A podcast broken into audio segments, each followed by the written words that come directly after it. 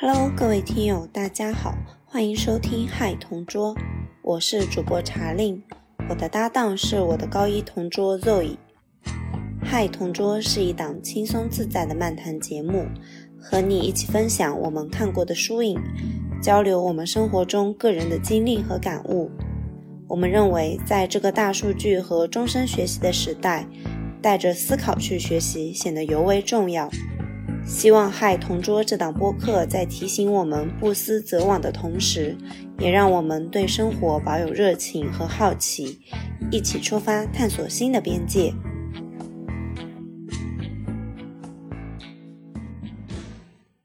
Hello，大家好，欢迎来到《嗨同桌》，我是主播 Zoe，我是主播茶令。那本期节目呢，我们比较特别。我们的查令代表我们真的去行万里路了，所以这一期呢 是行万里路加读万卷书的一期。然后本期我们共读的一本书是《纯真博物馆》，它是讲的主要是在伊斯坦布尔发生的一件事情。然后查令呢在国庆期间去了土耳其，他玩了他差不多八天七八天，对吧？八天，对。对他整个感受是非常快乐的，然后我也看到了很多 照片，所以我特别期待今天跟他一起录制这期节目。然后我们为什么选《纯真博物馆》这本书呢？我这边就特别简单，就是因为查理去玩了之后跟我非常大力的推荐了一下这本书，然后我其实之前就有听说过这个作家，他的作家叫奥尔罕卡帕慕克，他在二零零六年的时候获得过诺贝尔文学奖。而且之前，嗯，就是莫言，我们国家那位作家，他也是说，他说很多人觉得他在模仿加西亚马尔克斯，但他其实如果硬要说的话，他会觉得他的风格，他会更想说他更靠近奥尔罕帕慕克，所以我就觉得这个作家，我一直还是蛮好奇的，所以当时看到，嗯，查林推荐这本书的时候，就就决定那就开始读它吧。然后它又是关于伊斯坦布尔的一个故事。其实我对伊斯坦布尔是很向往的。我虽然在欧洲已经生活了差不多八九年，但是我一直没有去过土耳其，这还在我的 to do list 上面。对。然后查理，你可以跟我们说一下你是怎么样发现纯真博物馆的，然后是怎么把这本书推荐到我们这里的？嗯嗯，好，就是我觉得我跟这本书。一定是特别的缘分，因为本身我去土耳其这件事情就是一个很临时的决定嘛，它并不是说深思熟虑的，其实是在出发前一拍脑门就决定去的。然后呢，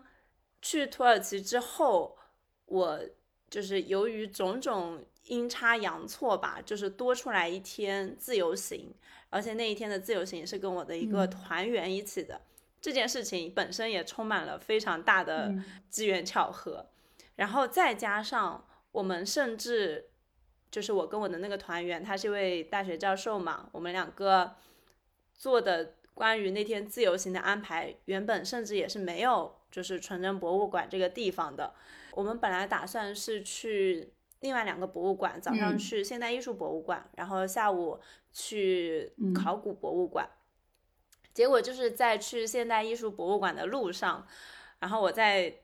呃地铁里看那个地图的时候，我发现就是有一个地方叫做纯真博物馆，然后我就刚好跟我的教授搭了一句话，然后那个教授他是看过这本书，而且他看过那个嗯，就是窦文涛他们录的那个节目，嗯，锵锵天下行嘛，啊不的，锵锵行天下，对，对，锵锵行天下，然后他说。他看的那一次节目，他们也去了那个纯真博物馆，所以他就对这个地方特别好奇，然后就勾起了我的好奇，所以我们两个就临时决定过去。嗯，然后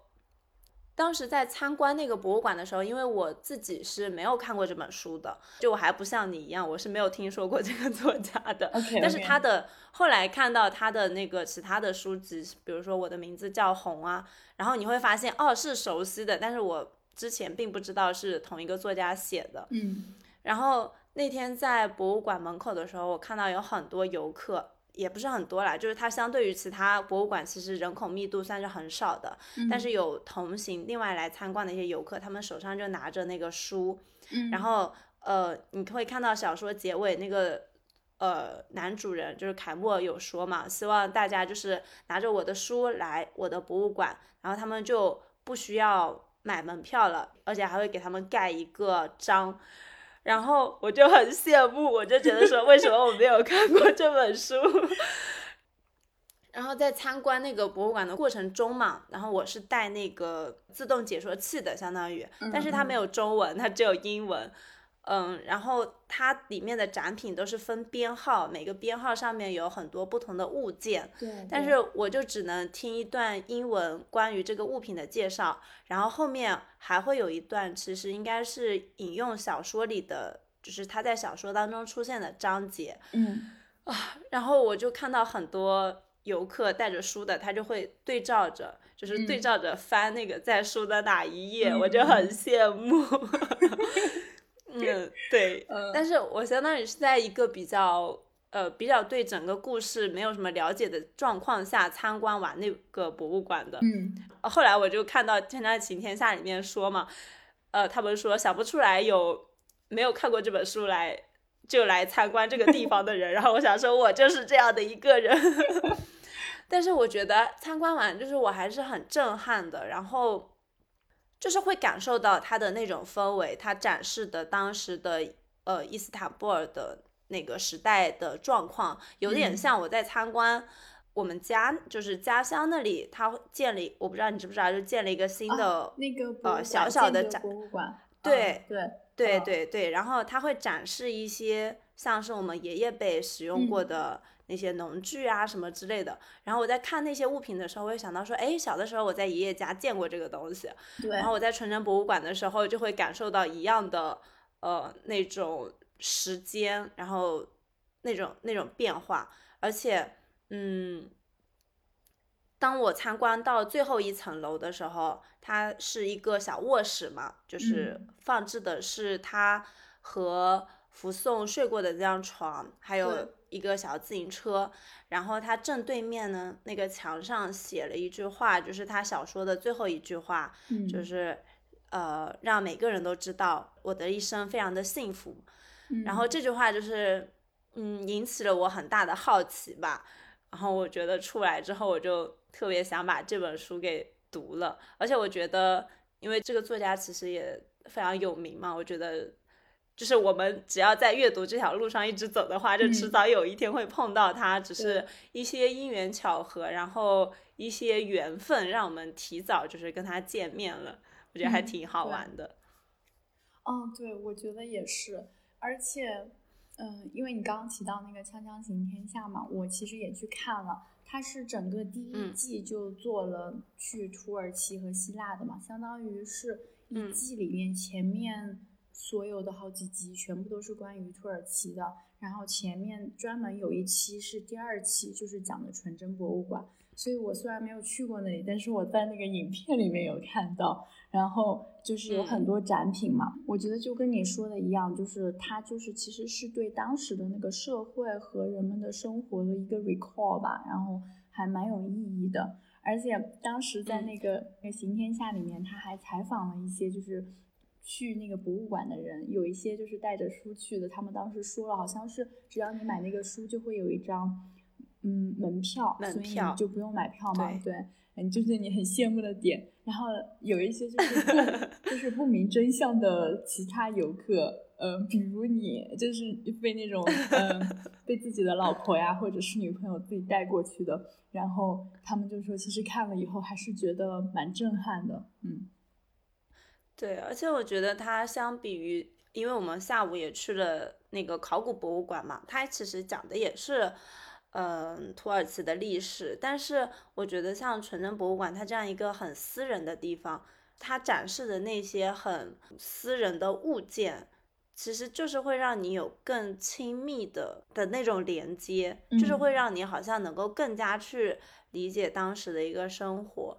更能够把你带回去，这可能也是私人博物馆的魅力吧。对对对，是的。哎，那其实，在这里的话，因为当时在节目里，就是窦文涛他说，他觉得其实，当他踏上伊斯坦布尔的土地，他感觉伊斯坦布尔其实不如那个书里面那么，嗯忧愁，就是因为其实奥尔罕帕慕克这个人，他之前还写过其他的书嘛，他的书整个弥漫的那种基调，就是说，呃，土耳其有一种浓浓的忧愁感和历史感。然后当时个窦文涛他就说，在伊斯坦布尔的话，他其实觉得整个环境要更加干净、更加现代一些。你是怎么觉得的？就是你自己去过那里以后和书里你感受怎么样？首先，我觉得因为伊斯坦布尔对我是一个很陌生的土地，所以我到那里，我当然是不能体会它的忧愁的。我觉得很快乐，也可能是因为我。去到一个很就是遥远的地方，而且这个地方对我来说是全新的、崭新的，所以我在那边感受到的感觉是极致的快乐和轻松。对，而且你当时去还有一点那种小冒险的感觉，对吧？嗯，对对对，这个等会也可以讲到。然后我自己是觉得，后来我去看了就是《纯真博物馆》这本书，它是二零零八年写的嘛，然后他写的那个故事背景是。一九七五年的这样的一个时代，对。但是如果你去看书中跟现在的伊斯坦布尔的话，我会觉得很多细节是没有变化的。就比如说塔克西姆还是那个塔克西姆，塔西姆是什么东西？就是塔克西姆广场，OK OK。他经常提到的一个地方，对。还有那个加拉塔，还是那个加拉塔。好像很多年前红火的是那两个地方，现在这两个地方依然是很怎么说吸引游客，或者说是很市中心，很很被大众所认为是一个地标的这样的一个地方。然后他还写到很多嗯生活场景，比如说他会写到在海峡边会有富家子弟去开游艇，然后我们也见到了，我们也见到了。在海峡海峡上开游艇的那些人，然后包括他介绍的，呃，市中心街边会有很多的小餐厅，然后餐厅会有那些拉客人的人，就是还是在拥挤的小街上，我也见到了那些人，然后他们还是就是一样的热情的去拉每一个游客过来，呃，看到我还会说中文，对，然后大家好，嗯。对，然后大家还是在喝土耳其红茶，喝土耳其咖啡，甚至街边同样还是烤玉米，就是有很多小摊子，然后只卖两样东西，就是烤玉米跟烤栗子。就是我觉得好像说，在伊斯坦布尔看到的现代生活，跟书里描写的当时的生活是同样简单的，就它不像国内吧，好像就是变化的很快，就一个东西。呃，出现了，成为一种网红现象，然后又很快的消亡掉了。我感觉好像还是能在这个现在的伊斯坦布尔看到很多跟书里一样的东西。嗯，就是有一种文化的延续的感觉。嗯，对，就是好像他们的生活还是在那种节奏里头。嗯，虽然说我觉得肯定会有一些变化，比如说设施会更新啊，就是基础设施，然后房子可能显得更旧了。但是他们的生活节奏或者日常使用的这些东西，好像还是那些东西，嗯，然后包括像是呃书里写到，就是女主角福颂家嘛，她写到呃她家在某一条大街和一条小街交汇的角落，就像在地图上可以看到的那样，从这里走十分钟，爬上一段蜿蜒的陡坡就可以到达独立大街。然后我们那天就是坐地铁到塔克西姆广场，然后在广场上，当时还就刚好时间也比较好，就是欣赏了一个管弦乐队在演奏那个土耳其独立曲。然后我们欣赏完了之后，就是从塔克西姆广场往一条蜿蜒的小巷子走，然后确实就是一段十分钟的下坡路，然后就看到了在一个拐角处。呃，和一条小街的交汇处竖立着那个红房子，然后就觉得，这是书里的描写，完全是可以跟脑海里它的那个位置对应起来的。嗯，然后就觉得很奇妙。嗯，然后还有一点的话，就是刚才为什么说像是有一点像冒险嘛？因为我是自己一个人去的，虽然我报了团，但是有几天自由行嘛，然后我一开始还是会有一点小担忧的，因为。对，因为我知道它，呃，是一个宗教国家嘛，然后它的英语普及率也并不高，而且是一个就是我比较陌生的宗教，它是一个穆斯林的这样的一个社会，它百分之九十五以上，呃，我们导游说的是百分之九十九以上的人口都是穆斯林，嗯嗯，然后之前其实也对这个宗教不是很了解，或者说了解到的是一些比较。呃，就是它里头的一些小派别嘛，比如说像圣战分子啊之类的，就会我感觉比较恐怖。了解都是极端的。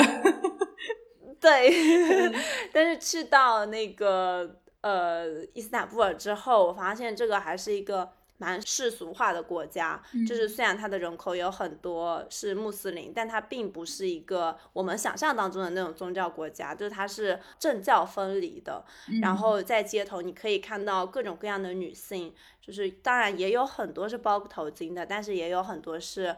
呃不包头巾的，然后穿着打扮就是比较世俗化的。嗯，然后我就觉得放心了很多。是的。因为我也可以补充一下，我之前在迪拜的时候，我是我跟你一样，我去那里之前也是还是蛮忐忑的，而且也是因为对伊斯兰或者是穆斯林这种教派不是很了解。但是其实去了以后，也是跟你一样的感受，我感觉大家都还是人，然后我也可以了解到就是很多不同的穆斯林教派，然后其实我觉得是刷新了一下我的刻板印象的，嗯。嗯，哦，我这里想补充一个小故事，就是我那一天，呃，是另外一天了，也是一个自由行，然后是我自己一个人在，呃，另一片老城区，就是圣索菲亚大教堂跟蓝色清真寺那边，然后我一个人走在街上，然后就有一家珠宝店的老板招呼我，他应该是一个，呃，三四十岁的穆斯林吧。然后他就邀请我去他们店里坐坐，而且真的就非常热情，就拽着你不让你走，然后就是呃，然后就是要给我一杯那个苹果茶，然后聊一会儿。当然，我这种行为是确实是有一点风险的，就大家不要学。但是我当时就是觉得也可以，然后就进去了，然后坐在那里，然后因为我看到店里其实还有个小朋友，大概就十十岁左右的。然后那个小朋友就是给我倒了一杯苹果茶，热乎乎的。然后那个就我们聊了一会儿天，然后他就说：“年轻女孩，你为什么这样的拘谨？你为什么不把你的这个包放下，外套脱下，然后坐在这个沙发上，让我们共享一段美好的闲暇时光呢？” 虽然我当时还是保持警惕，但是我内心想的是：哦，我都已经来到一个这么远的地方了，我确实应该好好的享受一下当下的那个阳光跟。蓝天，嗯，虽然不是在他的店里，但是我应该这么做。所以我觉得它还是一个很，就是比较闲适的地方，因为你在街头就会看到有很多人坐在那边晒太阳，然后喝一杯茶，然后时间慢悠悠的那种感觉。嗯，我就觉得就不像书里的那样忧愁。嗯，我感觉还是，嗯，毕竟是欧亚交界的地方，感觉还是很欧洲的。我。就是那种比较闲散的那种感觉，然后看书里，嗯，因为我当时看了那个《行天下》，他其实他们有采访帕慕克嘛，然后当时帕慕克就说这本书其实他其实构思了有十年吧，所以他其实写的时候他是零八年出版的，然后他应该九八年的时候就开始写了，然后嗯，他就说那个时候的伊斯坦布尔吧，他大家对他的印象可能就是。嗯，它在欧洲的边界，然后它是一个被忽视的、贫穷的、粗野的、忧愁的一个国家。但是等到它，嗯，零八年出版的时候，这种感觉，当然在它过去的这种十几年的发展和变化里面，慢慢的在减少了。所以很多人在他这本书出版以后呢，有些人就会觉得，你为什么把我们国家写的那么？穷那么破，其实我们过得挺好的。我们每天还在享受着我们的 ice cream，他们那个土耳其的那个那个冰淇淋嘛，冰淇淋。对，所以其实这本书，嗯，我觉得它还是蛮复杂的。那讲到这里的话，我很想问一下你读这本书整体的感受是怎么样子的？因为我整个就是，我先说一下我自己吧。我之间应该是之前前半部分每天都有在跟你吐槽，对，没错，就是就是他这本书，我想说一下，其实非常非常的大本，所以读这本书真的是需要耐心的。它有三十六点七万字，是一本长篇小说，总共有八十三章。然后我先说一下我最开始的时候觉得是怎样吧，就是这本书它就是一个渣男的故事。然后像我这种有一点女性意识的人，就整个就非常的无语，整个不适感特别的强，因为他，嗯，就是相当于是他在订婚的情况下出轨了一个十八岁的少女，然后，所以我整个第一阶段就是我每天又很生气，然后我又很无语，然后我就心里还在 OS，这算什么诺贝尔文学奖？这价值观都不对，然后。嗯，我自己就处在一个非常纠结的状态。然后我刚刚也说，就是如果不是因为我们要做这一期播客，我可能读个前面几章我就弃了这本书了。所以我觉得其实还是很庆幸，就是嗯，接触到这本书是因为要做播客，不然我可能没有那个责任心把它读完。嗯，就是我是有一种感觉，我虽然知道它的文字啊，还有小说功底特别特别的强。但是因为它整体的价值观跟我实在是太相悖了，就是我非常不认同这种这个整个故事的基底，然后我就觉得这个男的吧，他到底有什么好的？就是这个男主角叫凯莫尔，他整个就是一直磨磨唧唧，然后非常的自私，然后嗯，又有一种侥幸心理，总觉得哎呀我出轨了我也不会被发现，但是最后其实相当于是同时伤害了两个女人，而且。我就觉得他后面爱上了那个女主角福颂之前，对，嗯，还是没有举行订婚仪式的，但是他就边搞私情边订婚，然后还邀请女主角去订婚仪式，我就觉得这个男的脑子里在是什么东西，我真的无法理解，然后。而且之后，他跟他的未婚妻西贝尔坦诚了以后，他未婚妻超级好，他就说：“你这只是一时的沉沦。”他说他想要替他治愈，所以他在相当于是那个时代的土耳其未婚，他们当时只是订婚了嘛，还是没有举行那个婚礼，所以相当于是未婚的情况下跟他同居了。在那个时候，其实是非常违背那个社会伦理的。然后，嗯。就是为了帮他治愈，从那段婚外情里面解脱出来，结果最后也失败了，还还是未婚妻主动解除的婚约，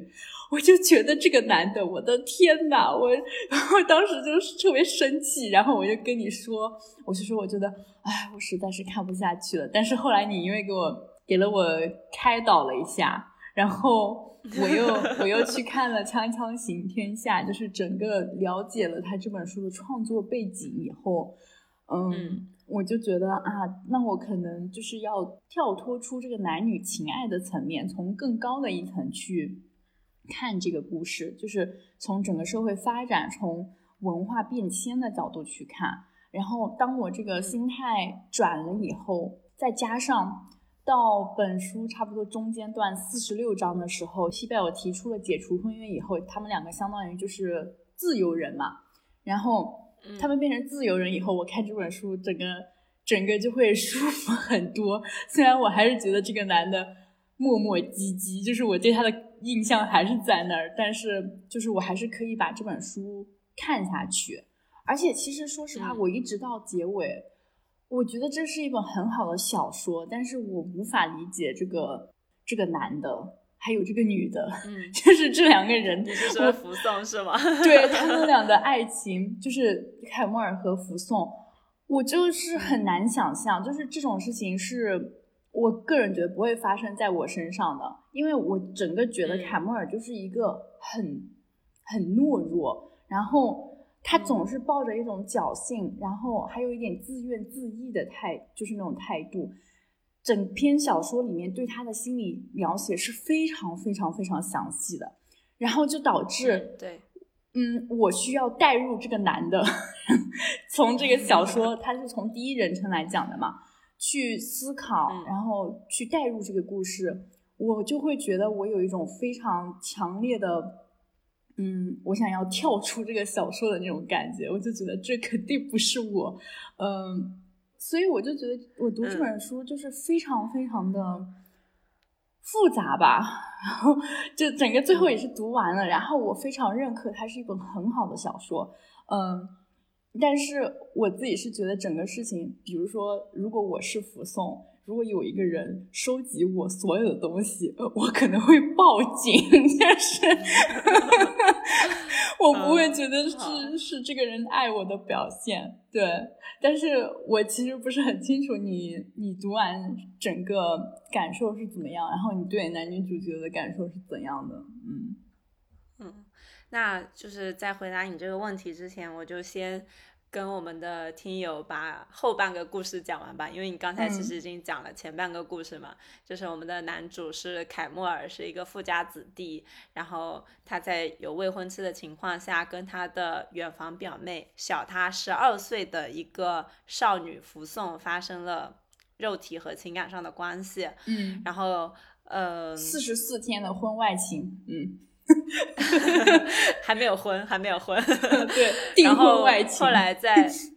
对订婚外情，在订婚宴之后呢，福颂就消失在了男主角凯莫尔的生活中。然后他才发现，他已经深深的痴迷于福颂，然后甚至已经不能够进行正常的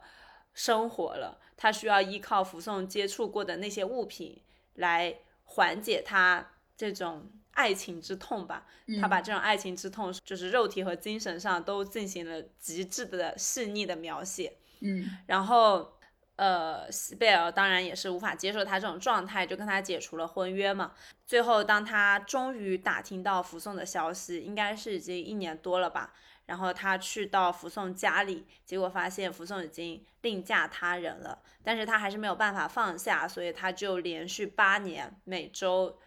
大概有四到五天都去 人家家里吃晚饭，就是和福送的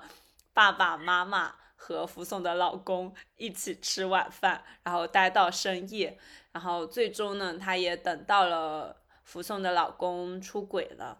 福送跟丈夫离婚，然后在她跟福送相当于是差不多订婚了，其实他们也有一个很小很小的订婚仪式，对吧？订婚完了之后。由于一些过程中发生的一些事情，再加上这八年当中，福颂其实一直很想成为演员，但是凯莫尔一直没有，就是表面上支持他，实际上是。就是相当于把他隔绝在这个电影圈之外，对他整个就是虚与委蛇，而且一直撒谎。这个男的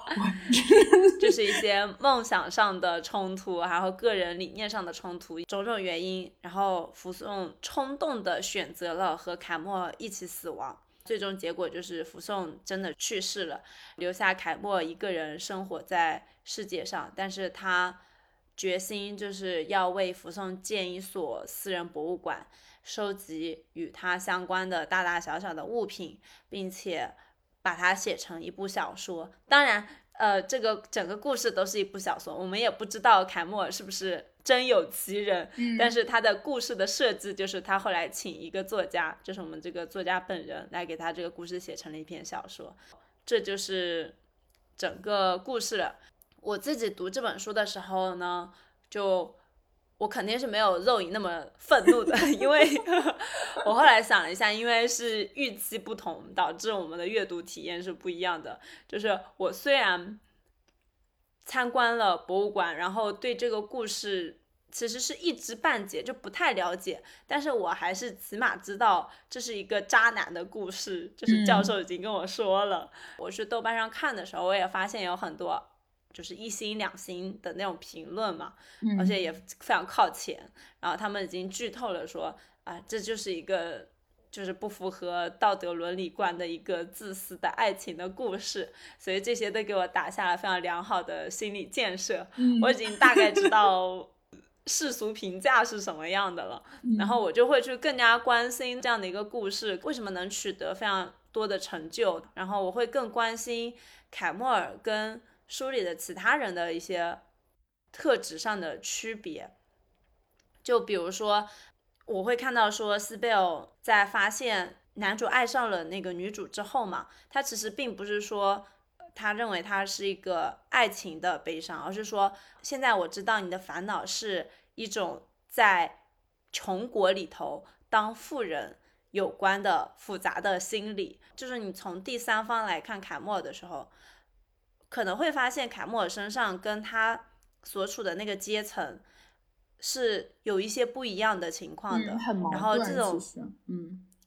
对，是的。然后包括凯莫尔的母亲也说。你去世的父亲也喜欢上了一个和女儿同龄的可怜女人，他甚至还为她买了房子，但他对所有人隐瞒了这件事，没像你这样让自己丢脸，连他最好的朋友都不知道。嗯，然后后来又看到，就是凯莫的一个好朋友叫做麦赫麦特，他其实相当于说是过上了他们那个时代那个阶级一种。比较怎么说很正常，然后很美好的生活，但是他也坦言说，其实他在婚后，虽然他还是很爱、很尊重他的妻子，但现在尊重已经变得更为重要了。生了孩子之后，他就没有办法再像以前那样觉得他的妻子迷人了。他们因爱而结婚，可有了孩子后不久，一切都变回了原来的样子。嗯。所以在这一些人的对比之下，然后再加上对于那个时代的一些理解和相当于是判断吧，我觉得凯莫这个男主他总体来说是一个非常真诚的人，就是起码他对这个小说本身是真诚的，对，他是真诚的，就是他去剖析他内心的那些想法的时候，而且。他是一个在那种状态下不选择像他的朋友一样去用他的话说，就是在一个由各种压力、惩罚和必须去相信的谎言构成的狭窄空间里，不断去扮演一个角色的状态。就是我觉得他相对于他的朋友们来说，可能过的是一种不那么体面。说实话，就是会被当时所有人的嘲笑不体面。但是比他们都要真诚跟勇敢的这样的一种生活，嗯，然后我会去更加的关注于他的这一方面的特质吧。嗯嗯，OK，那我来补充一下另一方面的特质，就 是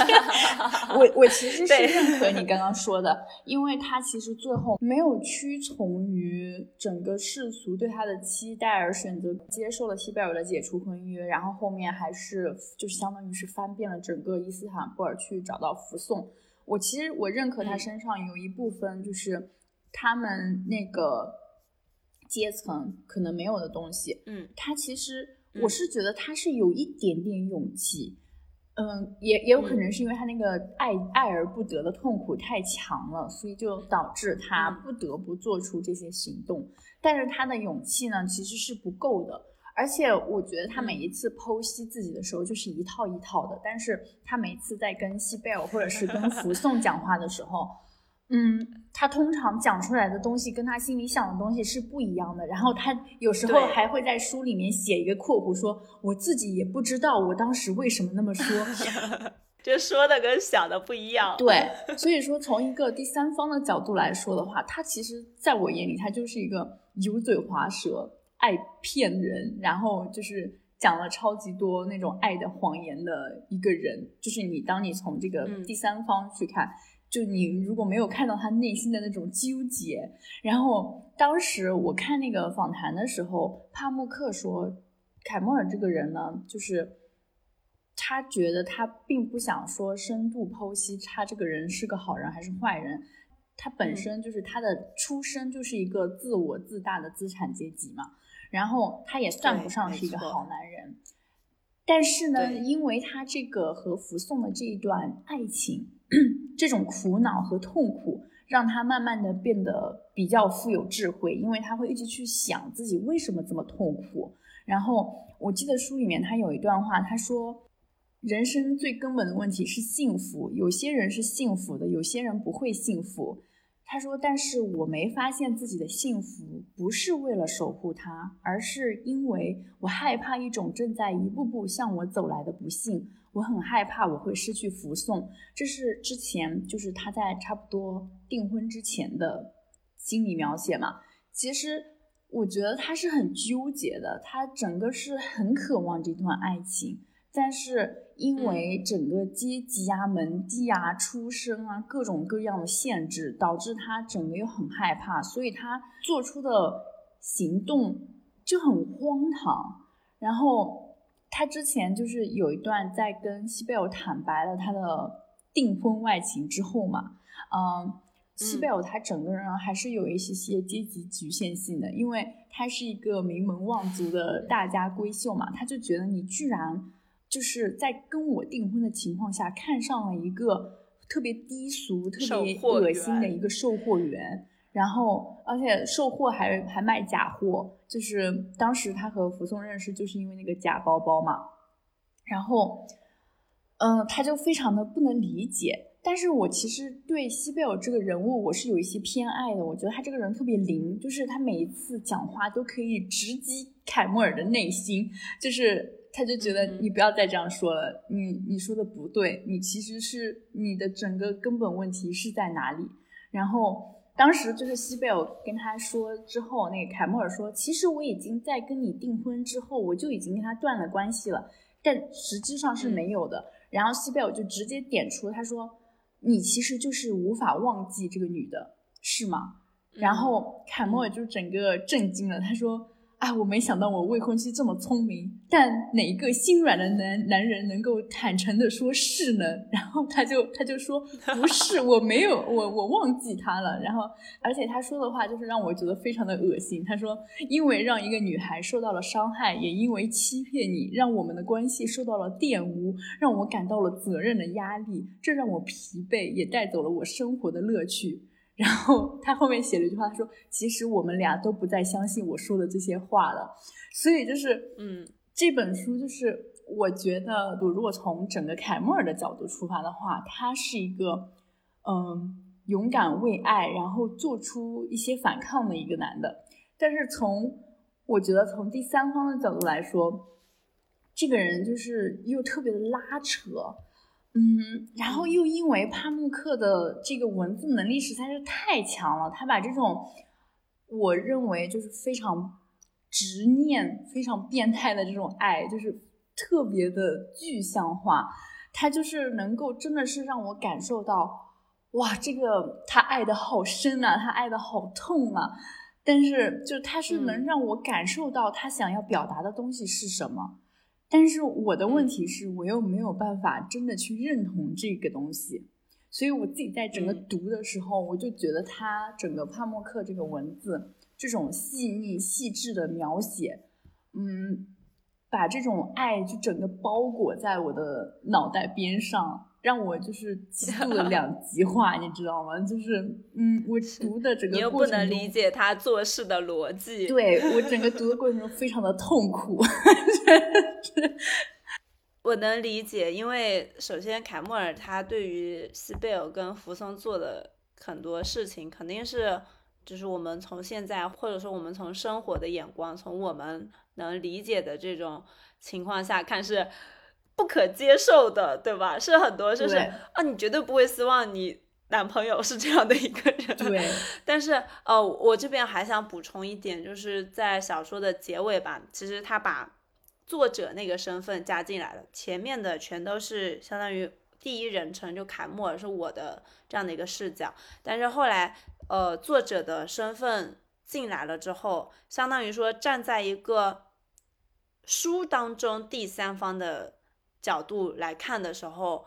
呃，我其实觉得就是更难受了，因为它里头讲到了几个，就相当于是作者去采访几个他们共同的朋友，然后这些共同的朋友对凯莫尔跟福颂的一些评价嘛，其中有一个电影圈的朋友就说，他知道凯莫尔先生是一个多么无奈而孤独的人，尽管像所有人一样，他也知道。他是多么的爱福颂，但他并不很同情他，因为他不喜欢那些为了追求漂亮女孩而和电影人混在一起的有钱人。然后他也从凯莫尔的朋友的视角，还有家人的视角，甚至他的司机的视角来评价凯莫尔，说的是，其实凯莫尔是一个。热爱生活、内心开放、像孩子一样乐观的人，而正是因为他身上的这些品质，他才能够跟福颂相爱，或者说是爱上了福颂这件事情。嗯，然后我当时在看这段的时候，其实我内心想的是，就是因为前面我们所有的就视角都是通过凯莫尔自己剖析自己的内心的这样的一个视角，他有的时候展现出来的其实和他身边的人。对他的评价是不一致的，你会发现，其实他身边人对他的评价会高很多，比他自己和我们直接去看他内心的时候，这其实也是一个挺常见的现象，对吧？就是像我们自己生活当中，别人对我的评价跟我对自己的评价肯定是不一样的，因为有很多念头，其实我们可能只是想了，但是我们没有去做。就确实是挺矛盾的。然后我觉得我在读这本书的时候，努力尝试的事情就是忘记掉我们现在的道德伦理观，就是去感受它。当然，它确实是很多时候说的跟做的是不一样的。对对，我是觉得，就像你刚刚提到的，它整个。嗯，这本书整个设计其实非常的精巧嘛，它是用第一人称我来叙事的。但是到最后一章的时候，我们就发现，其实这个我，这个凯莫尔，他其实呃在跟我们告别，他相当于是把这个故事呃委托给了我们的作者奥尔罕帕慕克来写这个故事。所以，嗯嗯，它就是整个非常非常的巧妙的地方，就是我们不仅可以从凯莫尔的角度来看，嗯，也也可以通过就是帕慕克的角度，他去采访其他人的角度来看，嗯，就整个故事就立体了很多很多。而且这本书它整个时间上设计的也是非常的巧妙的，就是你刚刚说它整个故事开始其实是一九七五年嘛。但是我们看到最后的时候，其实，嗯，帕慕克接受凯莫尔的委托，开始讲这个故事的时候是零五零六年的样子，那就相当于是六十一岁的凯莫尔在讲自己三十岁的时候如何爱上了十八岁的福颂这么一段刻骨铭心的爱情，然后又怎么讲到福颂去世，怎么讲到他为什么要建这个纯真博物馆。所以整个就整个故事，它就是有一种在那种时代的洪流里的那种感觉。然后其实是很多事情，凯莫尔他是没有办法嗯进行控制的。我觉得，对，嗯，对对。所以有的时候，可能我们在欣赏作品的时候，就是没有办法用现在的一些思考方式去评价，我们可能只能。得到一些经验，这也是我们思想的一些进步吧。对对。然后我对这本书还有一个整体的感受，就是可能不是对主角的，就是对于这本书整体，就是它实在是太细致了。嗯。所以就是你在读前半段的时候，其实多少是会有一点愤怒的。只要你是一个现代女性，我觉得你多少都是有点愤怒。如果你没有愤怒，你可能需要反省一下。好的，但是在读后半段的时候，我觉得是很悲伤的，就是我是带着悲伤的情绪去读完的。尤其是凯莫尔去到福颂家，准备向福颂提亲，结果发现福颂已婚的那一个章节，嗯，以及福送死亡的那一个章节，这两个章节就是我真的读的非常的难受。就是他在前面其实给了你很多的。因为当时凯莫尔内心也是非常美好的一些想法，然后好像说，哎，你终于能够看到这个节奏可以快乐起来了，可以有一段美好的时光了，然后突然一下子哐当，一下子一个生命的玩笑、人生的玩笑、命运的玩笑，可能就开在你面前，就是我会有非常多那种很揪心的那种时刻。嗯，然后另外的话就是。在我记得这本书的第六十九章就叫做有时，它就是描述的是他在福送家里那八年的生活。这八年其实没有太多剧情上的跌宕起伏，对吧？但是他就是用了有时这样的一个章节，他写了三百多个有时，然后去描述了一种非常非常具体的生活气息，然后你一下子就能够感觉到他那八年是怎么度过的，然后那个画面。就在你面前展开来，嗯，我这边浅浅的读一段吧。有时我们什么也不做，只默默的坐着；有时塔勒克先生就是福颂的父亲，会像我们那样讨厌电视里的节目，那么他就会用余光看报纸。有时一辆车会按着喇叭从坡上下来，那时我们都会停止说话，伸长耳朵去听车开过。有时下雨了，我们就会去听雨点打在窗户上的噼啪声。有时我们会说天真热啊。有时内斯贝姑妈，也就是福颂的妈妈，会忘记放在烟缸里的烟，走进厨房里再点上一根。有时不让任何人发现，我会盯着福送的手看上十五到二十秒，那时我就会更加爱慕他。有时。电视的广告里会出现一个女人介绍我们那时正在吃的一样东西，有时远处会传来一声爆炸声，有时内贝尔姑妈，有时福颂会起身离开餐桌，往暖炉里添上一两块煤，有时我会想下次来不送发卡给福颂，送他一个手镯，有时我竟然会忘记我们正在看的一部电影的主题，一边看电视一边回忆。在尼象塔什上小学的那些日子，有时内贝尔姑妈会说：“让我去给你们煮点断花水来喝吧。”有时福颂会那么忘我的打哈欠，以至于我会想到他忘记了整个世界，他在从自己的灵魂深处打出一段更加安宁的人生，就像夏天从一口清凉的井里打出一桶水那样。有时我会对自己说：“别再做了，该走了。”我觉得这些就是他描述的对于福颂家的描写，真的是让我也特别想家。对我就是他的文字功底真的是非常非常的厉害。我当时看那个豆瓣上，嗯，你也提到了有很多二星评论，主要就是针对整个价值观这种冲突的不认可的一些评论。但是我当时看到。对。豆瓣有一条评论是那个檀香山写的，我觉得非常非常的符合，嗯，我个人对这本书的感受吧。他就说这是一本好小说的典范。好小说的典范是什么呢？就是它不用引起读者对于人物的喜爱，就是（括弧）男女主人公都很烦人，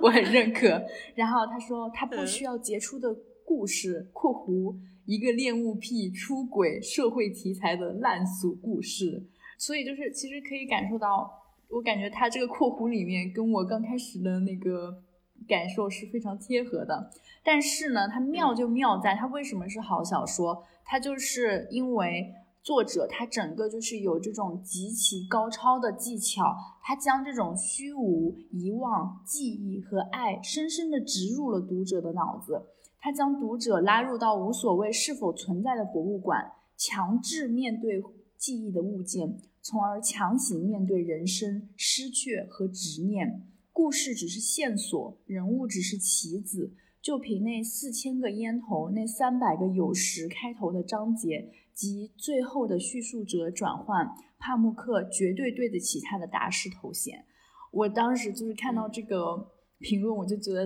写的真好，对我也看到这个评论，而且我补充一下那四千个烟头吧，就是男主收集了女主抽过的四千个烟头，而且在博物馆的一楼一面大大的墙上，按顺序按时间把那个烟头钉在墙上，然后你一眼进去，第一眼就能看到那件展品，确实还是很震撼的。嗯，对。那我来介绍一下我们这位大师 奥尔罕帕慕克。他这个人呢，其实还是蛮复杂的。他是一九五二年的时候出生的，然后他差不多在一九七四年的时候开始创作小说，然后他一九八二年的时候发布了他的首部作品，叫《杰夫戴特先生》。嗯，他大部分的作品呢，就是有很强的内省性，就是主要就是从他的角度来提供他观察到的伊斯坦布尔。嗯，他的作品其实是享誉全球吧，被翻成四十多种语言来出版。然后他在零六年的时候获得了诺贝尔文学奖，当时他是获得诺贝尔文学奖的第一位土耳其人。嗯，当时瑞典皇家学院他是给他的评价是在寻找故乡的忧郁灵魂时，发现了文化冲突和融合中的新的象征。就是这整句话，我们其实在这部作品上是可以得到完美的体现的。然后他这个人为什么他饱受争议呢？一个是从政治上来说，嗯，当时在土耳其发生的那那个亚美尼亚大屠杀的那个事情嘛，其他人其实是不敢谈论的。但他有一次在接受采访的时候。他提到了这件事，而且他承认土耳其对亚美尼亚做出了伤害这么一件事，所以，嗯，就是这件事相当于是在政治层面得罪了那个土耳其极端民族主义者吧。然后，零七年的时候，他的一个土耳其亚美尼亚族的一个记者朋友还在被街头被枪杀。然后，帕慕克本人他其实是要住在有保镖的房子里的，因为。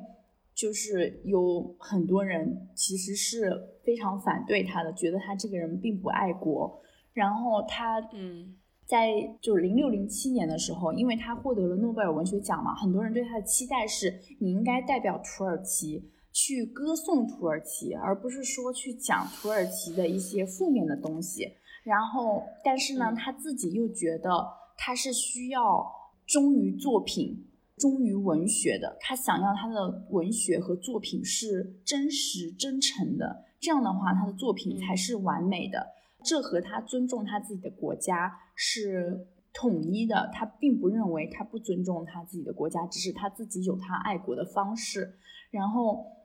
而且最讽刺的是，一一年的时候，他还真的是被判有罪，就是说他反。反土耳其主义的那种感觉吧，对，是的，嗯然后他家庭上其实也是饱受争议的，这是因为他出版了另外一本书，叫做《伊斯坦布尔一座城市的记忆》，那本书其实是他的自传回忆录，然后这本书他其实是写了整个土耳其整个巨大文化变迁的一个记录吧，就是从他的现代化和他的。传统化之间的一个斗争，然后也是，嗯，描写了一个非常宏伟的家庭，就是那种土耳其世家的慢慢逝去的那么一个过程，嗯，而且它也是详细记载了，就是在博斯普鲁斯还有伊斯坦布尔和海峡之间的整个的历史的过程。然后这本书它当时的创作背景为什么这么忧伤呢？是因为当时帕慕克其实已经处在忧郁症爆发的边缘了。他说他当时的生活就是因为很多事情处在一场危机之中。嗯，就他当时离婚了，然后父亲去世，职业上各种问题，所以他他说他觉得如果当当时他很软弱的话，他一定是会得忧郁症的。但是他做着想法，就是他每天起来洗一个冷水澡，然后回忆一下，然后用文字的方式记录下了《伊斯坦布尔》这本书。所以我还没看过这本书，但我能够想象这本书肯定是非常的，整个基调应该是非常的难过的。然后他在这本书里面，嗯，也提到了很多关于他家庭的事情，就导致他哥哥呢，就是还有母亲。对他在书里写的那些很私人的家庭相处环节，就是非常的不满，然后，所以他家人跟他也是因为这本书产生了一些的争执，所以他其实，在各方面还都挺饱受争议的。嗯，我想说，哎，我看到这里的时候，觉得这不是我们这本书的男主凯莫尔吗？因为。这本书的最后，凯莫尔他要邀请帕慕克来给他写这样一本书的时候，其实也有一个非常类似的场景，对吧？就是凯莫尔的哥哥去问帕慕克说要资助他什么什么，反正意思就是说不要把那些不该写的东西写进去。对对。就所以说，在这里我想提一下帕慕克他整个人的家庭背景啊，他其实是也是土耳其贵族啊，呃，上流社会的一个人。他出身非常的富裕，相当于是出生在一个建筑世家吧。他整个生活的背景呢，其实在他的另外两部作品《杰夫戴特先生》和《黑书》里面是有体现的。然后他当时的自己的梦想其实是画家啊，他对画画非常的感兴趣。画画这个部分呢，也可以在他的另外一本书叫《我的名字叫红》里面有感受，就是这本书非常非常的出名，它是讲伊斯兰细密画的。而且当时我在看那个《锵锵行天下》的时候，大家对这本书的采访也很深。当时他就提到，就是他特别喜欢中国文化，然后他觉得中国和土耳其两个国家都是有帝国背景的。然后两个国家都是在二十世纪初的时候失去了帝国的地位，然后最近的经济慢慢的发展，尤其是中国，相当于是经济雄起，不想做传统的敌人和奴隶。然后这种情况下，那么这个社会应该要怎么改变呢？就是他个人认为，就是嗯，应该要尊重个性。去理解和包容每一个人的个人选择，就是你可以很尊重传统，你可以依旧支持传统，你也可以是比较现代的，打破传统去生活。所以我自己觉得帕慕克这个人，他的包容性很强，就是他作为一个艺术家，嗯，对。我还想说，这里就是我其实，在看《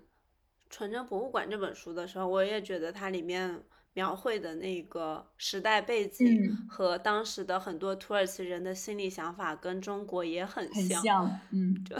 对，是的。然后呢，嗯，继续他的那个整个背景啊，他后来去其实是去学习了建筑学，但他中途发现啊不是很喜欢，所以他嗯就退学，然后成为了全职作家。我觉得他创作这个。纯真博物馆啊，还是蛮有意思的。他整个所有的作品吧，还是蛮有体系化。他当时说，我的名字叫红，它其实是关于艺术的嘛。然后他的另外一本小说叫雪，是关于政治的。然后他就一直想写一本就是真正的爱情小说，嗯，想讲一讲土耳其的爱情。所以这就是为什么有《纯真博物馆》这本书。然后呢，嗯。这本书其实大家可能看完故事以后，可能会觉得先有博物馆后有故事，但其实是先有这本小说，然后有的这个博物馆。他其实为了写这本小说，他做了也是像像凯莫尔一样，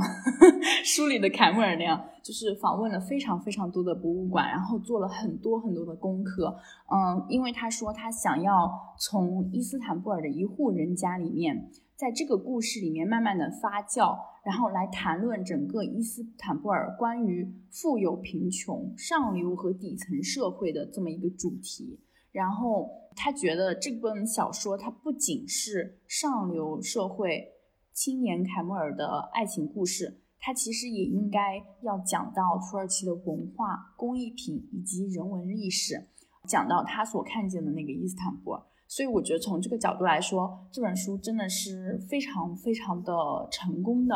对。而且他自己对这本书的评价就是，这是我最柔情的小说，是对众生显示出最大耐心与敬意的一部。所以我其实还是觉得大家呃需要有一些些耐心，然后来把这本书才能够看完，对。哎，他是不是还有一本书叫《纯真物件》呢？对，那本书也是配套的，对，可以一起看，就是讲他博物馆里头的每一件物件的故事，是吧？对对。然后我就觉得，天哪，他好厉害哦！为了自己的一个故事建造了一个博物馆，然后又为自己博物馆里头的每一个物件写了另外一本书，嗯，那很有意思。对，那我们刚才已经对就是帕默克以及纯真博物馆的整体印象都做了呃比较长的论述，然后现在我们想要就是主要谈一谈这本书的内容的部分，整个故事的框架大家都基本上知道了。然后我想问一下查理，你觉得你对这本书的内容整个印象最深刻或者比较深刻的都是有哪一些部分？嗯嗯。好，就是首先，正如你刚才介绍到的，这本书之所以这么成功，可能是因为它的内容非常的丰富嘛。然后我自己感觉，呃，第一部分的话，肯定是对于爱情，嗯，不是说理解他的爱情，是对他的爱情有很多的疑惑。嗯，我 也是。就是我觉得他的爱情，就是。我想努力的去感受凯莫尔对福颂的那种很强烈、很纯粹、很用他自己的话来说，就是他能够因为得到这个一份爱情而觉得非常幸福的这样的一种情感。但是在我看来，他对福颂的爱是很莫名其妙的，因为整本书花了很多的笔墨去介绍福颂是多么多么的美丽，然后他的肉体是多么多么的美好。所以他对福颂的爱完全是基于他的肉体吗？甚至其实最后作者有试图从另外两个人的角度，一个是福颂的丈夫，另外一个就是作者本人，因为作者本人在很多年前也跟福颂跳了一支舞嘛，然后他们都深深的被他给迷倒。我觉得他加这两部分是想说明这个女主角确实是一个非常充满魅力的人，但是 我感觉就是很莫名其妙。然后，嗯，可能是因为我们从女性的视角来看，我们爱一个人，肯定是由于他身上不仅仅是肉体的那一部分吧。嗯，但是我的感受的话，就是单位男士对福送就是爱他的肉体而已。所以我就是 很多时候在想，天呐，他这种爱是是爱情吗？还是说他爱的只是？他爱福颂这件事情本身，嗯，对我跟你有一个非常强烈的共鸣之点，就是我其实是觉得从他的文字里面，我可以感受到他对福颂的爱，但是我不知道这个爱因何而来，就我整个就很迷惑，就是可能一开始的时候，我觉得是肯定是因为福颂的这种嗯性魅力吧，嗯，所以他其实是非常被他吸引。我们其实后面也可以展开讲讲福颂这个人物，我觉得他身上还是有一些现代女性的一些觉醒的，对。但是呢，我真的是觉得，嗯，就像我们 call back 一下上一期讲那个《爱的艺术》的那本书，我觉得这本书里面有很大的程度是，嗯，凯莫尔爱爱上福颂的他自己的那种自恋，就是。喜欢那种沉迷的态度，以及他因为这段爱情而感觉要冲破世俗的限制的那种感觉。嗯，我我经常会觉得他到底是爱福颂这个人，还是爱他那段就是这种刻骨铭心的爱情的这种经历和记忆？我就觉得很神奇。而且就是他在书里面，嗯，提到了一些。东西就是，比如说我我其实摘抄了一句，他说，因为当时有另外一个男的叫楚尔嘎伊，他其实嗯跟福颂也可能有也有过一些关系吧。他说那时我明白，我之所以嫉妒楚尔嘎伊先生，不是因为他先于我做了福颂的情人，而是因为在这段爱情之后，他淡忘了痛苦，成功的回到了正常的生活，然后。其实这段话是写在福颂消失以后，他整个非常非常痛苦的一个过程嘛。所以，嗯，我觉得甚甚至他对他情敌的嫉妒，都不是因为他爱福颂，而是因为他跟福颂相当于是露水情缘之后，成功的回归到了上流社会的一个样子。我就会觉得你是真的爱福颂吗？嗯，对我也就是对。嗯，他是因为觉得他爱上了福颂，然后而且他真的相信他遇到了爱情这回事儿，嗯，就是因为他感受到了极致的痛苦，嗯，我也觉得他可能爱的是这一部分，因为嗯，当时还有一个他们共同的朋友，我忘了叫什么扎姆伊还是嗯，对，然后他们两个有一次对话，说的就是说。他现在已经不屑跟他们玩了，因为他觉得他们并没有得到真正的爱情。然后他的那个朋友对他说：“你把自己封闭了起来，你觉得我们的世界既没趣也不好玩。你做了一件自认为是深沉有意义的事情，这个爱情成为了你炫耀自己的一样东西。”嗯啊，我觉得其实也有一部分是说到了那个凯莫尔的心理了。是的，是的。然后，嗯。我们就接下来就聊聊福颂吧，因为我们刚才其实讲了很多对凯莫尔这个人的理解嘛。但是我觉得作者其实，正如我们刚才说的一样，他并没有花很大的笔墨去描写福颂自己的一些内容。我好像不记得在哪里了，有看到一个评论说他是故意就是没有把福颂的情况写得很清楚的。然后这里剧透一个点，就是我知道福颂是出了车祸死的，但我之前并不知道他是。自己选择，相当于是带着卡莫尔去死的，就是我以为是一场意外，但是我没想到他是自己去做这个决定，所以我觉得在福颂身上就就很有意思，就是我觉得是一个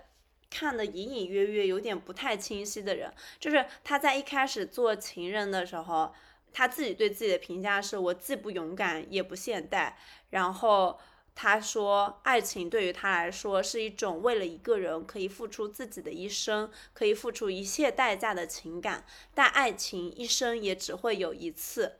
所以我觉得，其实，在情人阶段，福颂肯定是爱凯莫尔的，然后同时也是有那种自卑的心态在的。但是她嫁了人之后，我觉得她就没有那么爱凯莫尔了，她好像就回归到了一种生活的正常状态，就凯莫所说的。”所以在那八年里头，他才能够，就是凯莫尔其实做出了非常多的怎么说，就是付出吧，对吧？然后他们其实都看在眼里，福颂其实也看在眼里，但是她并没有选择跟她的丈夫离婚。她那个时候有一个理想，就是去做演员。但是呢，由于凯莫尔跟她的丈夫，因为当时电影圈也比较混乱嘛，然后他们其实都很害怕福送出名了之后 就把他们给抛弃了，就像这本书里的另出现的另外一个女性演员一样。嗯，所以他们其实一直是好像给福送一点小希望，但是又真正实质上不会去支持福送去拍电影。然后后来在他跟凯莫最后的一次谈话当中，凯莫为了激怒他，也评价他说：“你不也是一直害怕身边没有一个强大的男人，而独自走上那条路，也就是做演员的路？”所以从这句话当中，我们是其实是可以有一点理解福颂的，就他一定是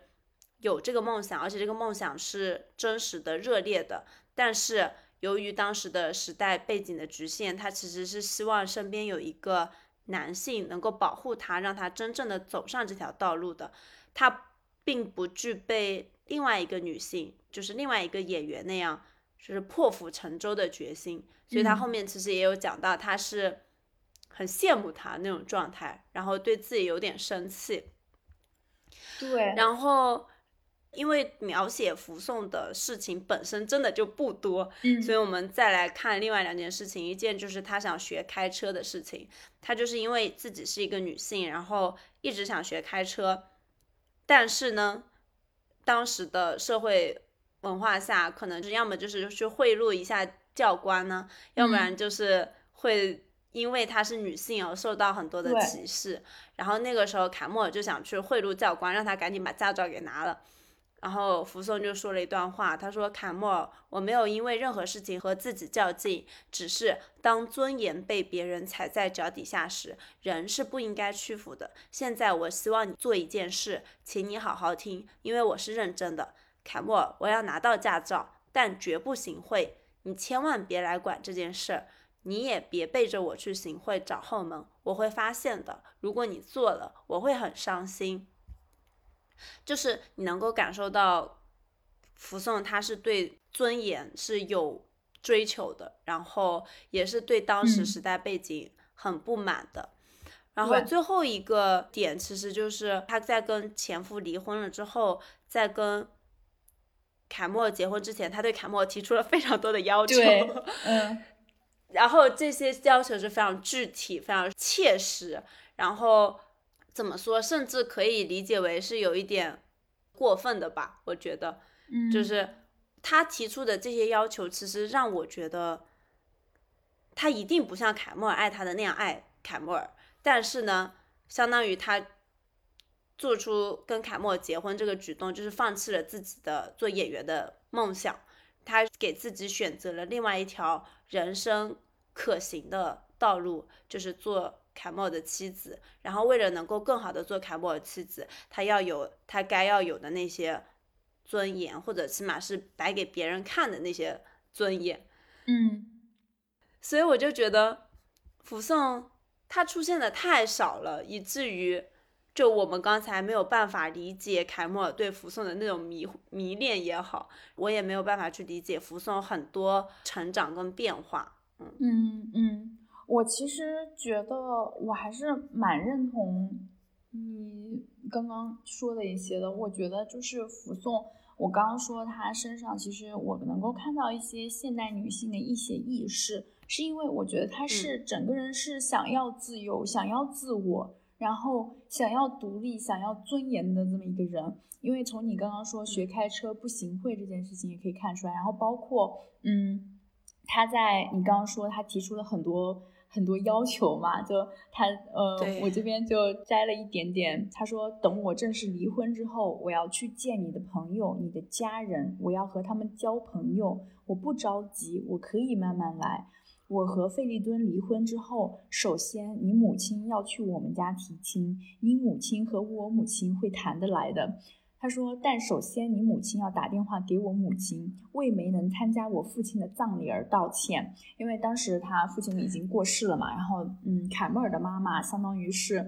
他觉得不能够去那种街区参加一个葬礼，然后他觉得会被……他不是觉得不能去那种街区，他是说，如果我去了，你就会跟那女孩结婚，就相当于说做了一个让步吧。没有，他他后面也提到了，就是他也不应该去那个街区，就是。”参加葬礼，他就是因为这个事情，嗯，反正他很介意。其实我觉得他呢，他身上有一种很强烈的矛盾感。我觉得，嗯，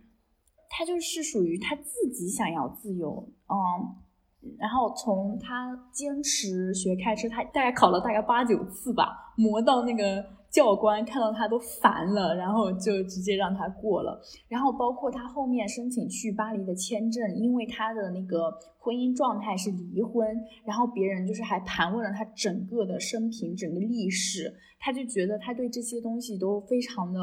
不满。就是我觉得是作为一个那个时代的女性，尤其是那个时代底层社会的女性，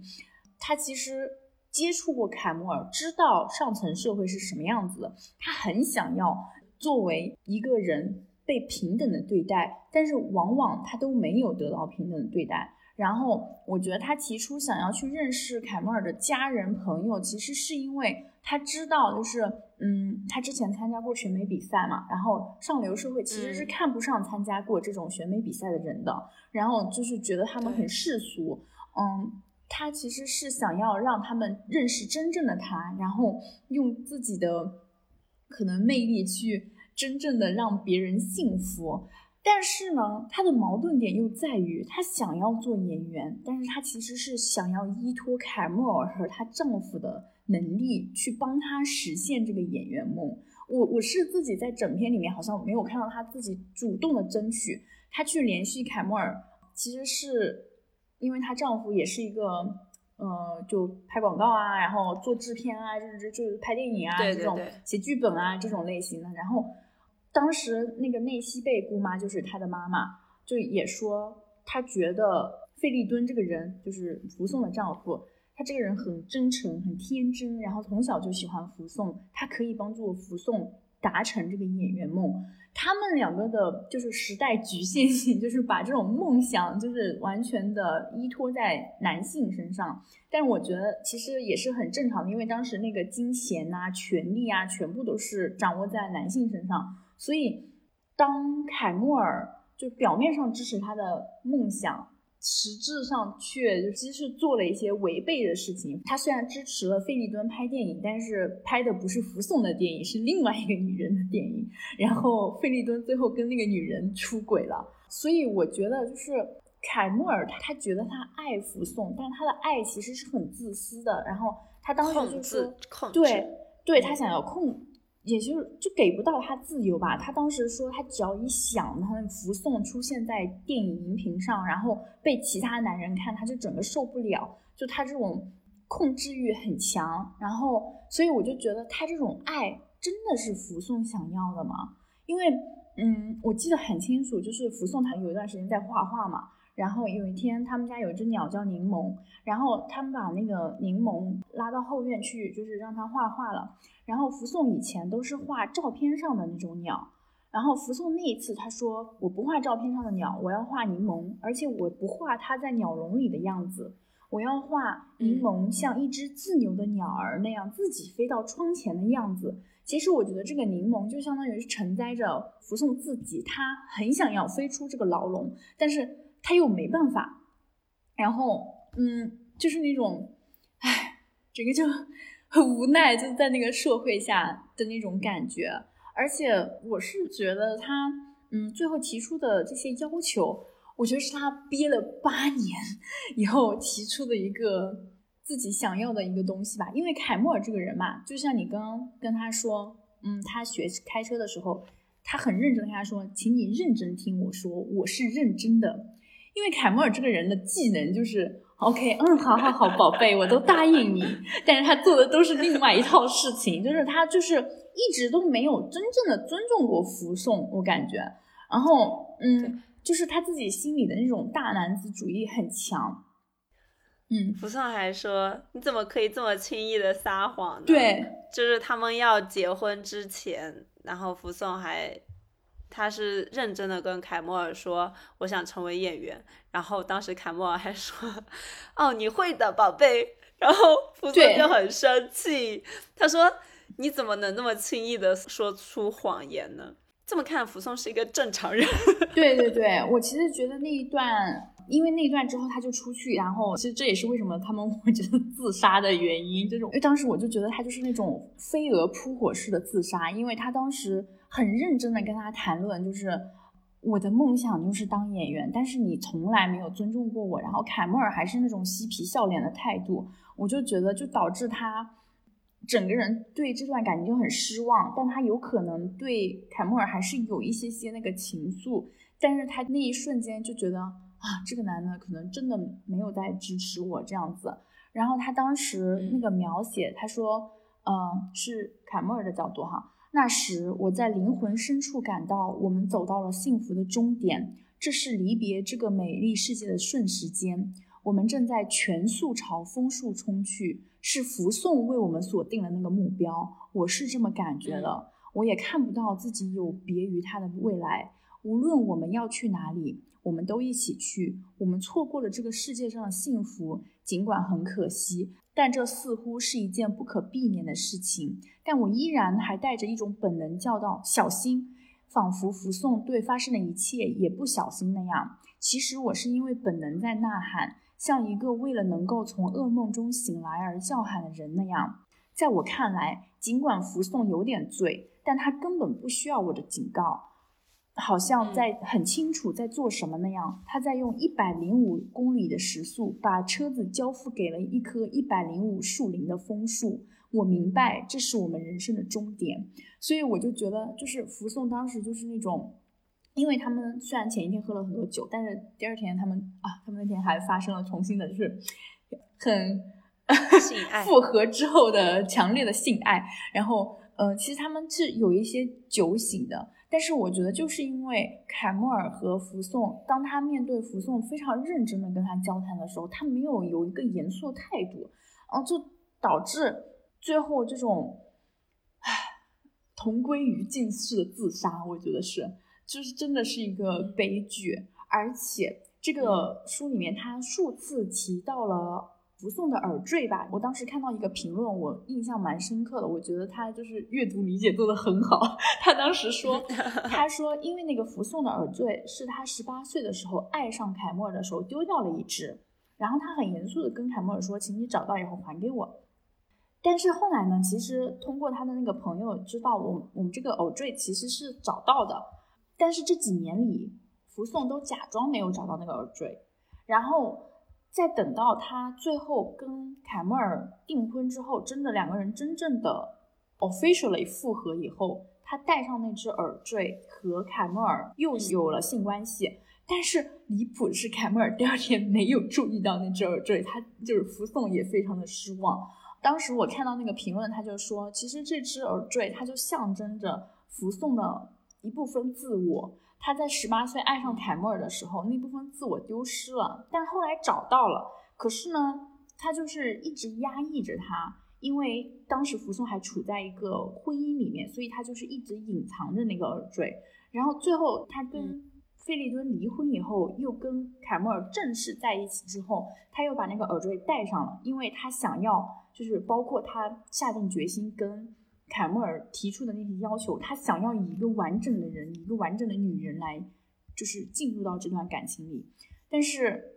凯莫尔没看见，就是看不见这个完整的人，所以我觉得这个解读就是特别的，可能不是作者的本意，但是特别的就是生动吧？对，嗯。嗯，我其实就是刚才说看不清楚福颂的很多心理想法，其实主要就是发生在他跟凯莫尔相当于是离婚了之后重新在一起的那一段时间，就是可能那个时候也是因为他自己本身特别的矛盾吧，就他肯定对凯莫尔这八年的付出是看在眼里的，然后呢，对于可能自己的电影梦想也不再抱有什么很大的期待了，然后对于他。前夫的出轨，嗯，是不可原谅的。那么，在基于这些现实的背景下，他可能会想到说，那就跟凯莫尔结婚吧，这好像是一条世俗化正确的道路，然后是一段佳话，或者是能够生存下去的一种方式。所以他会对凯莫尔提出特别多啊，什么我。希望你必须相信，并且照此去做。在我的整个婚姻期间，我跟费利敦没有发生过夫妻关系，但实际上肯定是发生。实际上肯定是发生了，对，嗯，对。然后他就是说，我就是处女，就是他要强调自己的处女身份，然后。他说：“我还有一个要求，但其实不是我的，而是你的主意。我想一起开车去欧洲旅游，我母亲也将和我一起去巴黎。我们去博物馆去看绘画。结婚前，我也想在那里去买我们家的嫁妆，要在希尔顿举办一场隆重的婚礼。就所有这些很世俗化意义的成功，好像是他为自己找到的人生的一条路，但是。”他在整个过程中，你发现他也经常反悔，就是不管是他办签证，然后稍微等了一会儿不耐烦了，或者是学开车学了一会儿就也不耐烦了，他就会说我就放弃了，我就不想了。他说我也不去了，我也就放弃跟你结婚了。就是你会看到他在反反复复的拉扯，嗯，然后包括最终。就是他为他们选择了，就我也相信他是有意识的，就是选择了就拉着凯莫尔一起去死。但是其实这个他们撞上去了之后，凯莫尔还有一段描述说，福颂其实是想活着的，他的眼神透露出。所以我觉得他在婚前这段状态就是在反复拉扯，反复拉扯，然后在这种状况之下，就是一个冲动之下，然后就死亡了，然后就结束了他的人生。可能对他也未必不是一件幸事。对对，我觉得这里其实也可以体现出，就是在那个时代下，我们可以讲讲，就是我们之前也想聊的那个女性的意识变迁这一趴吧。就是对，呃，唉，整个就是一个很纠结的状态，想的是一个东西，但是我没办法一次性达到，然后。呃，我每次想要去追求那个自由和平等的时候，我要遇到的艰难险阻有那么多，所以我中间就在想，要不还是算了吧，就是那种感觉。嗯，对，就是包括福颂和西贝尔这两个，就是相当于算是这本书的两个女主角吧，身上都有这种特质。像福颂，我们刚才分析了很多，而且福颂她作为一个。漂亮女孩，她其实从小就遭受各种各样的性骚扰，嗯，唉，就是有很多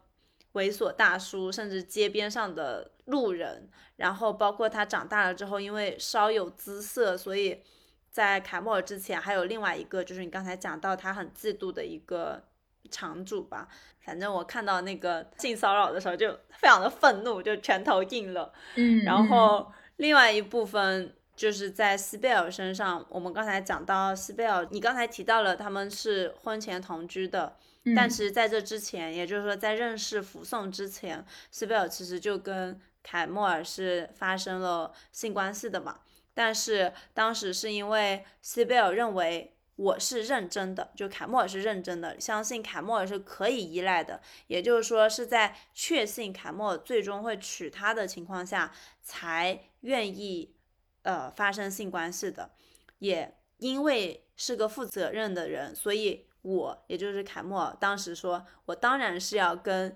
西贝尔结婚的，但即使我不想结婚，也因为他早已把童贞给了我。我也就没有抛弃了他的可能，这种责任感给另外一种让我们骄傲的彼此依赖的情感，也给因为婚前做爱而感觉我们的现代和自由。嗯，也就是说，斯贝尔其实她作为一个当时上流阶级的女性吧，她的阶层跟福颂不一样，所以她可能小的时候没有遭受过福颂所遭受的那些。乱七八糟的社会上的性骚扰，但是他经过了高等教育，而且他本身也很崇尚西方的那种自由跟独立。他很羡慕他的另外一个朋友嘛，因为另外一个朋友在巴黎读书的期间，就是有跟。别的男人做爱，但是 西贝尔其实他自己是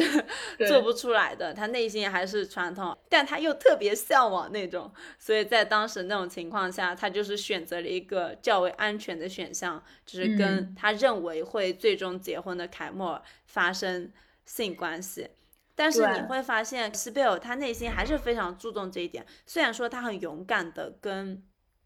凯莫尔就是选择取消了婚姻，但是。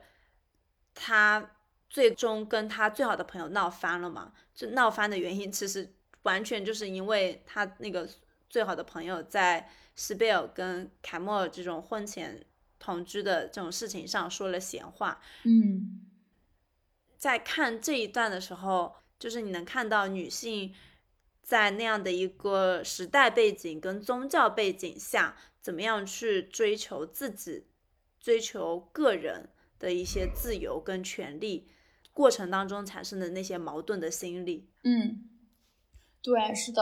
你说呢？有关于西贝尔的这一部分，我也是觉得，就她很神奇，她是一个上流社会的女孩，但她同样有这个问题，而且西贝尔她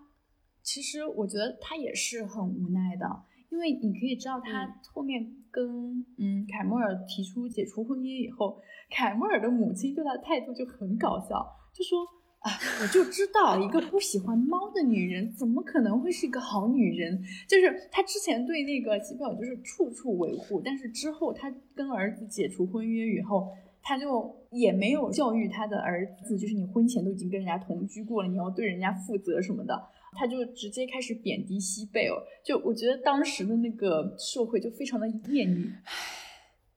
凯莫尔真是一个幸运的狗男人，是的，哎，真是。然后西贝尔他，我觉得还有一张就是他跟凯莫尔谈话的那一张，呃，因为我们可以发现凯莫尔这个人对童贞这件事情，就是处女贞洁这件事情啊，他很双标，他对他对西贝尔和福送的要求是不一样的。因为当时西贝尔说，凯莫尔，如果你重视一个女孩的童贞，那么你就应该平等的对待每一个人，但是，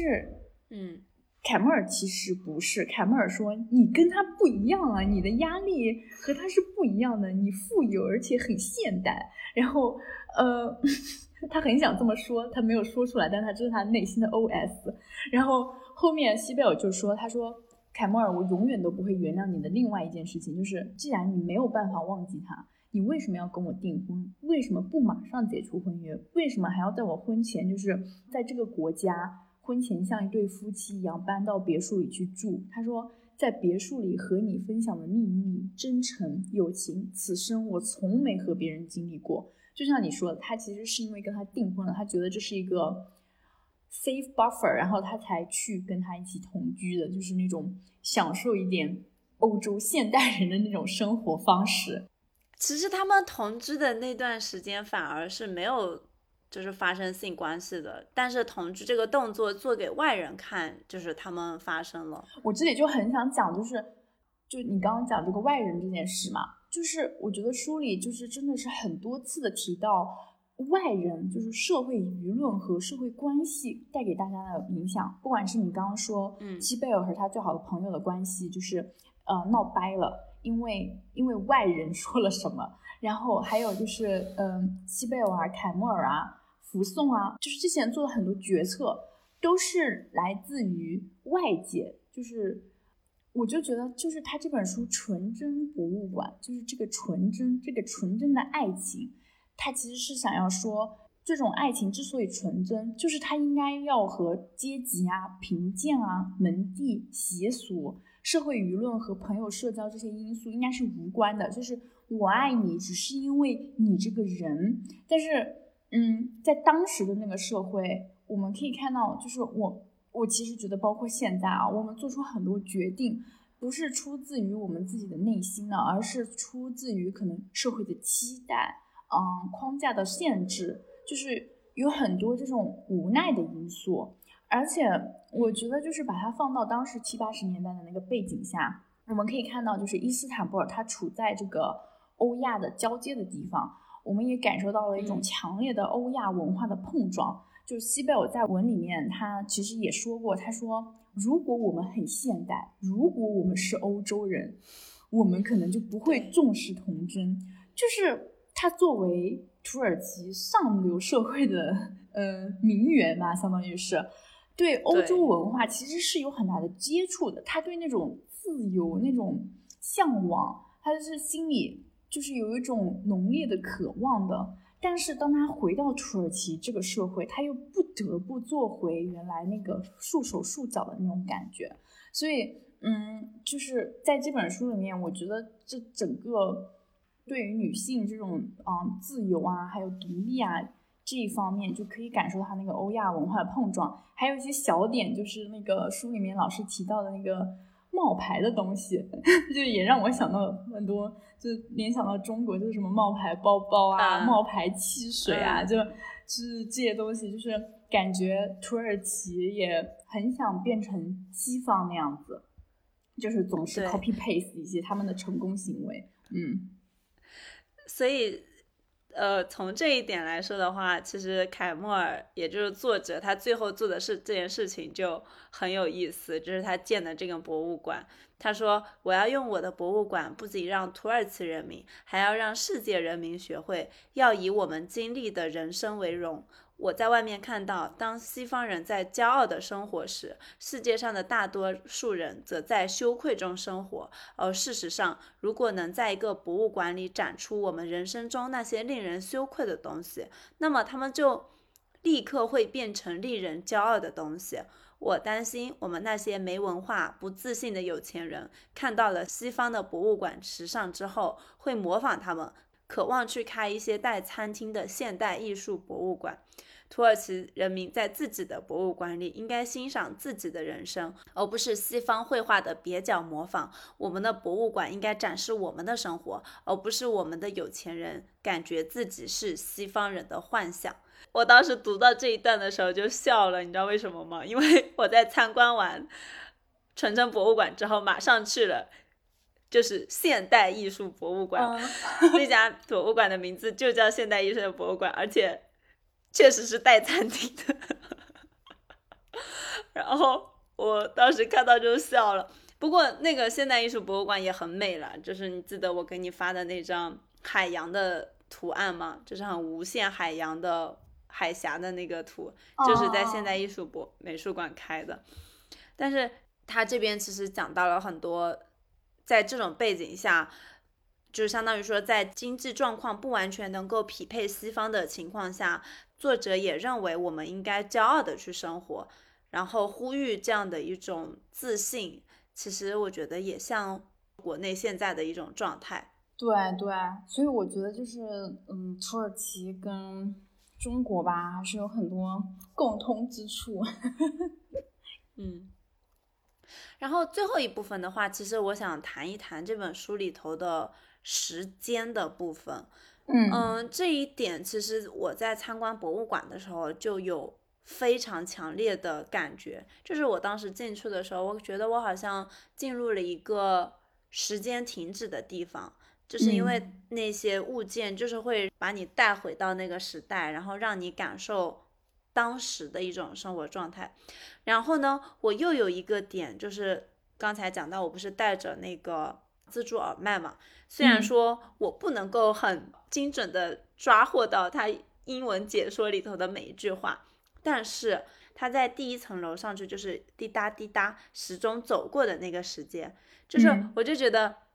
很有趣，就是我一方面觉得自己进入了一个时间停止的地方，但是另外一方面我的耳朵又在不停的听到那个时钟滴答滴答走过的声音，然后我当时其实是不理解他为什么要放时钟。钟表的那个元素在里头的，然后后来我在看这本书的时候，他就是对时间和时钟有很长的一段论述嘛，主要就是发生在他去服送他们家那八年的时间里头，他说。挂在扶送他们家大门上的这面挂钟，不是用来衡量时间的，而是用来让家里所有人感觉家和人生的延续性，提醒大家外面的那个官方世界的。有时候，塔勒克先生会对妻子说：“就让他滴答走着吧，又不妨碍任何人。”他提醒我们，这里是一个家。从这个角度来说，这面挂钟不是为了用来记住时间。也就是不时思考一下事情都在改变的，恰恰相反，是为了用来感受并相信任何事情都是一成不变的。总是发出同样滴答声的挂钟，即使我们没有每时每刻发现它的声响，依然会让我们感到家家具坐在餐桌上吃饭的我们没有任何变化，都是一成不变的。它会给予我们安宁。我希望好奇的博物馆参观者看着凯斯金他们家里所有的旧家具、坏了的、生锈的、多少年来一直停在那里的闹钟，还有手表时，能够发现这时间之外的怪异，或者这些东西在他们之间组成的特殊时间。这特殊的时间就是那么多年我在扶送他们家呼吸到的灵魂。终点和日期。不是为了让我们想起被遗忘的时间，而是为了安排我们和别人的关系。事实上，也就是为了安排整个社会而被设立的，也是这么被使用的。每天晚上，新闻里，当我们看着屏幕中出现的那个黑白色钟表时，我们想起的不是时间，而是其他的家庭、其他的人，我们和他们的约会，以及安排这件事情的终点。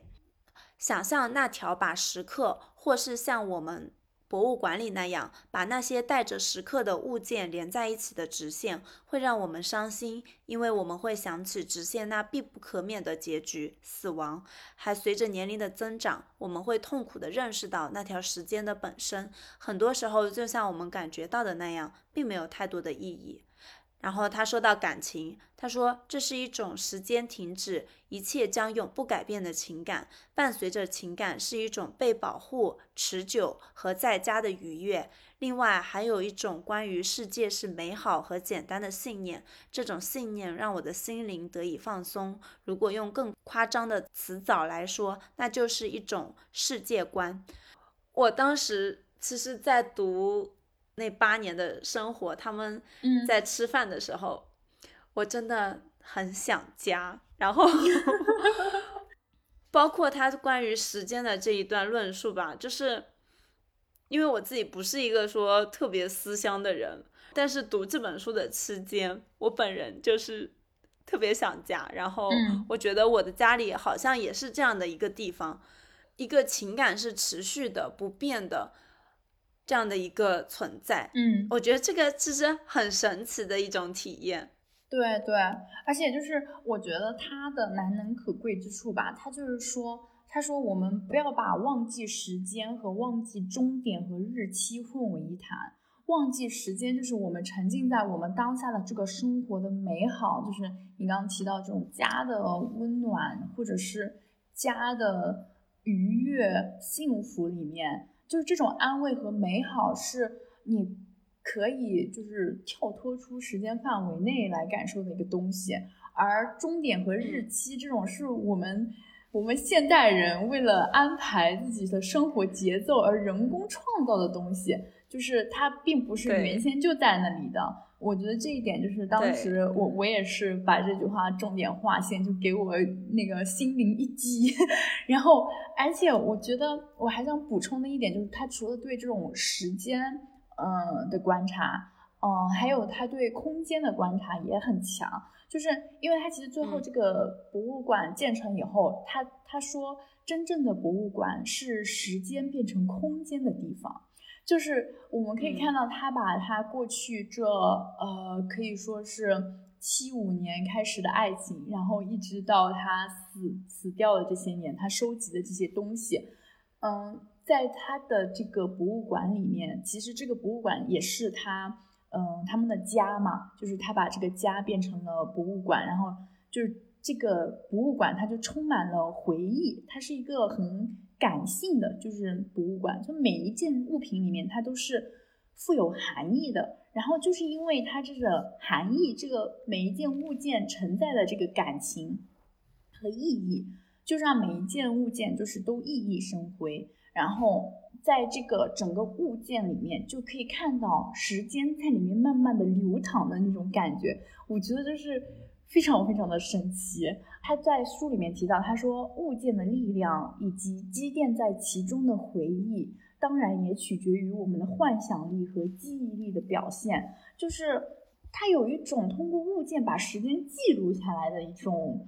神奇转变，我之前会觉得啊，这个男的就是有恋物癖，但是当他进行这一长段的那个论述以后，我觉得我被他运化了，感觉说服，对对，就超级超级可爱。然后他中间还说，随着时间的流逝，即便是不愉快的回忆，也会变得非常的美好。其实我自己生活里就会发现，我们当下可能会觉得非常痛苦，但是在那件事情过去以后，你回忆起来就觉得。嗨，也不过就是那么大点事，所以当他把这些东西全部都收集起来，就陈列出来的时候，可能美好的部分会大于忧愁和那个哀伤的部分。嗯，很神奇，这是我第一本读到过让我思想的时候 一个爱情故事，而且还是土耳其的爱情故事，让你思想。对，对我就觉得这个事情。蛮有意思，它并没有勾起我对爱情岛的向往，但是它让我很想念我的家。对，嗯，对，我觉得就是这本书，就像帕慕克说的吧，就是我觉得他是真的是让这本书变成了一个家庭文化社会的一个缩影，而不只是停留在一个爱情小说里面。然后，所以我是觉得。呃，我特别感激你把这本书推荐给我，然后也特别感激，因为我们要做播客，我把它看完了，不然我可能就会错过。就 是，这是我第一本看到我自己非常排斥，但是我却对它非常认可的一本小说，就是，嗯。很复杂的感情，对，就是很复杂的感情。对，好吧。然后我其实，在看完这本书之后，因为我已经回到国内有两周了吧，但是我感觉就是因为这本书的存在，然后我们要做播客嘛，然后一直看，然后我会一直在那些很熟悉的地名之间找到一些我在土耳其的。那种快乐的回忆。现在看完这本书，我觉得我的旅程也结束了，回归正常生活。嗯，对啊。那在这里我还想提一下，因为查令就是你去土耳其之前也下载了很多纪录片嘛，然后我们在做这集节目之前，其实也看了很多的相关的书影音的东西，这些我们都会贴在 show notes 里面。然后欢迎大家如果要去土耳其。大家也可以就是点开来去看一看，然后我一直觉得，如果在去一个陌生的地方之前，感受那个地方的文化，嗯，其实对于我们的旅程也是绝对是添分的。对，嗯，对，没错。刚才说我的土耳其之旅结束了，但是我现在已经开始听，就是看理想的一档节目，叫做《中东往事》。嗯，我的中东之旅开始了。嗯，对，哦，对，我们还要就是找一期节目，把我的那个对迪拜的感受也安排上。对，好，好的，好，那今天的节目就到这里。嗯，感谢大家的收听，也欢迎如果你去过土耳其，可以在评论区跟我们留言，跟我们谈一谈你对这个国家的感受。对，好的，好，那我们今天就到这里吧，拜拜，好的，拜拜，下期再见。